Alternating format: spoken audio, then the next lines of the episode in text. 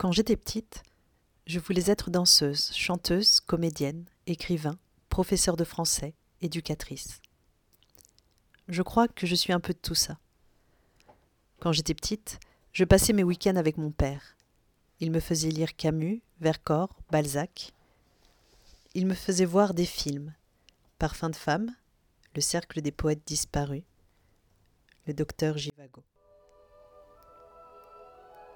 Et quand j'entends cette musique, c'est ma Madeleine à moi.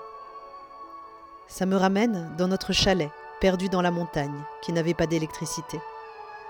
Je me revois au coin du feu à tourner ma boîte à musique, celle qui détenait le souvenir de Lara, l'amour du docteur Givago, celle que je voulais être car je la trouvais si belle et si forte. Cette mélodie me ramène à Aragon, Éluard, Pierre Segers, Pablo Neruda. La poésie qui faisait partie intégrante de ma vie. Cette musique me rapproche de mon père, écrivain, poète. Aujourd'hui, j'ai envie de vous partager sa poésie, celle qui m'a suivi toute ma vie, en hommage, en partage. Ce qui faisait qu'il était un grand homme, ce qui faisait qu'il était mon père. Pour le présenter, je vais vous lire ce qui accompagne chacun de ses livres.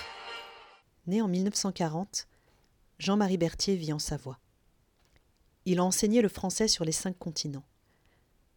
Nourri de ses séjours à l'étranger où il a beaucoup appris des autres cultures, vivement traversé par l'amour et la mort de ses deux premiers enfants, sa poésie porte le signe d'une humanité profonde, toujours à la rencontre, belle et terrible du monde. Pour ce premier jour, je vais vous lire Je voudrais être le poète des pauvres, tiré de son livre Le guetteur est aveugle, qui a été publié en 1997 aux éditions Rougerie.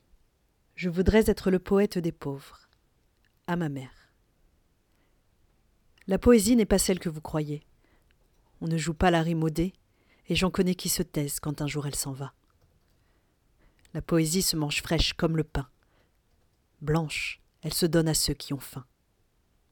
La poésie n'est pas celle que vous croyez. Je voudrais être le poète des pauvres, laisser tomber l'or du ciel, les mots qui font les fiers, briser les glaces des salons et m'asseoir sur la marche d'un escalier.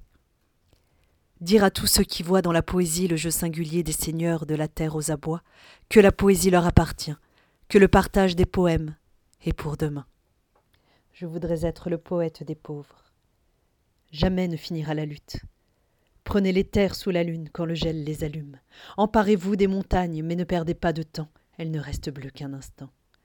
Occupez les fleuves, les rivières, montez la garde à la couleur des oiseaux, envahissez la mer quand elle se retire et que le sable en garde le souvenir. Je voudrais être le poète des pauvres et qu'on partage enfin la poésie. Je ne parle pas seulement des pauvres qui entrent si facilement par le trou des aiguilles, mais n'en sortent pas toujours. Je pense à tous les indigents de l'âme, à tous les pauvres par l'œil et les lèvres. Je songe à la misère des paroles, à l'inanité des sentiments. La terre est regardée par des aveugles, elle est chantée par des muets, elle est écoutée par des sourds. Ceux qui la touchent passent à côté d'elle. Je voudrais être aussi leur poète, et s'ils regardent la mer avec moi, je leur rendrai leur glace et leur soie, car ils y verront alors la lumière qu'ils avaient perdue. Parleront enfin la langue du cœur, et nous nous comprendrons. Il est des mains qui se donnent comme des fruits. On les serre afin de n'avoir plus soif. Il est des yeux que l'on rencontre, ainsi qu'une eau dans le désert. Je voudrais parfois être l'eau des palmes. Mais il faut à la source la pluie. J'ai besoin de la pluie de tous mes frères, et que sur un coin du ciel, ma mère, vive des rêves de source.